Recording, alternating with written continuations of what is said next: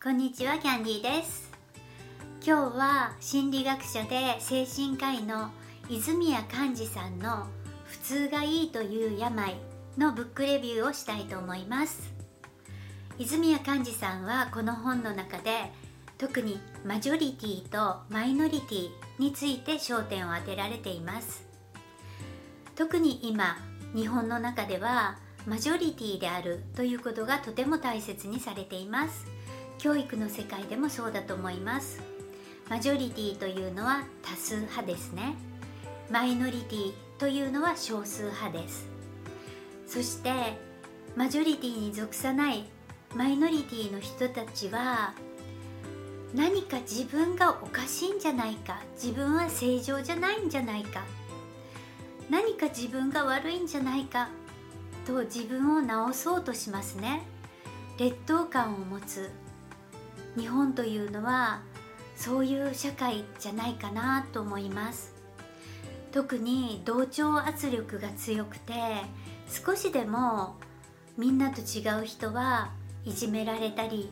ということで苦しむ人も多いんじゃないでしょうか。ところが泉谷寛治さんは人間は1万人の人間がいたら1万人の生き方があるはずだ。ということを言われています。そしてマジョリティの道多数派の道を歩くということは大勢の人に合わせなければいけないので仮面をかぶらなければいけませんよね。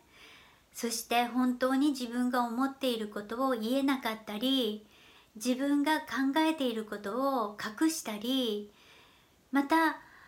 何か感じることを感じないように麻痺させたりというとても不自由な道を歩くことではないかと言われています。でもマイノリティの道を歩くということはそこにはマニュアルも地図もありませんね。だからリスクを伴うという怖さがあるのかなと思います。ところがマジョリティの道大多数の人が歩んでいる道は本当に安全でしょうか？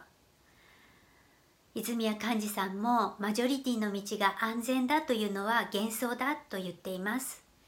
これまでの人類の歴史の中でマジョリティの道を歩くことによってどれだけ多くの悲惨な出来事があったでしょうか？例えば戦争とか災害の被害とかいろいろな大変なことがありましたよね。だからマジョリティの道大勢の人がその道を歩いてるからといって決して安全ではないんですね。で泉谷寛治さんは精神科医でもありますので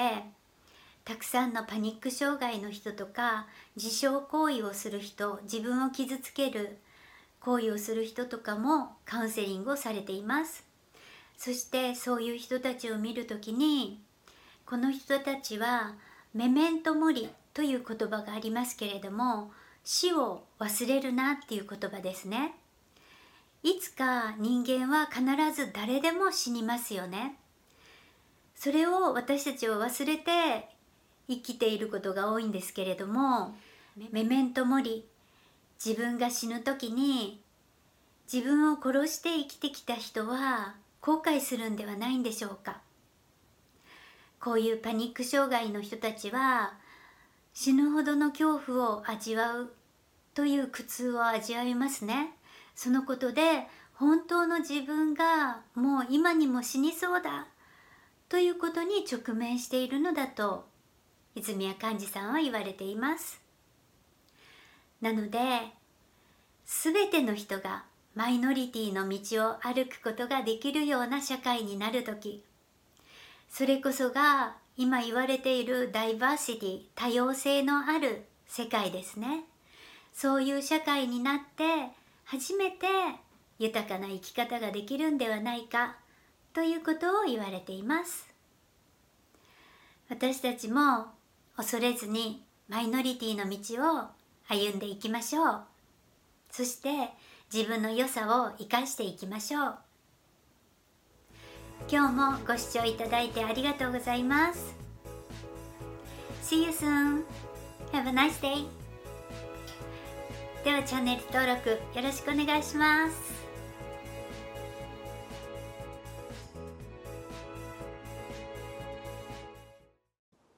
新作動画を見てくださる方はこちらをクリックしてチャンネル登録をよろしくお願いします。